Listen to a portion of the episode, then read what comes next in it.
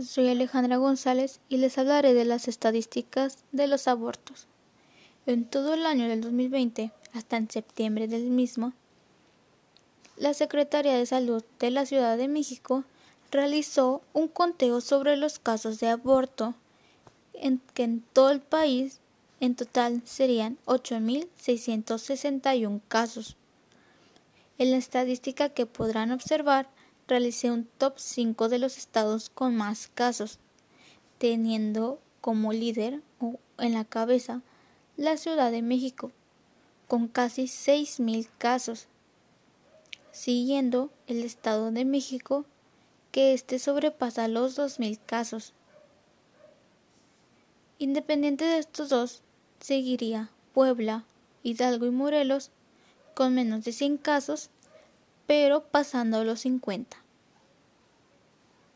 Pero si nos basamos en la perspectiva de los primeros 10 estados, de Morelos seguiría Jalisco, Querétaro, Veracruz, Michoacán y Guanajuato, con, con menos de 50 casos.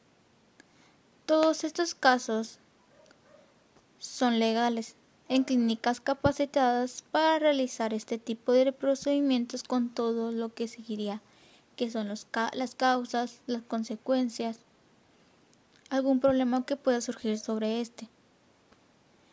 Al igual, tiene el conteo sobre los casos clandestinos, que serían 24, que normalmente estos casos tienen como perfil de las personas que no, que no alcanzan la cantidad requerida para el procedimiento en lo que son las clínicas capacitadas.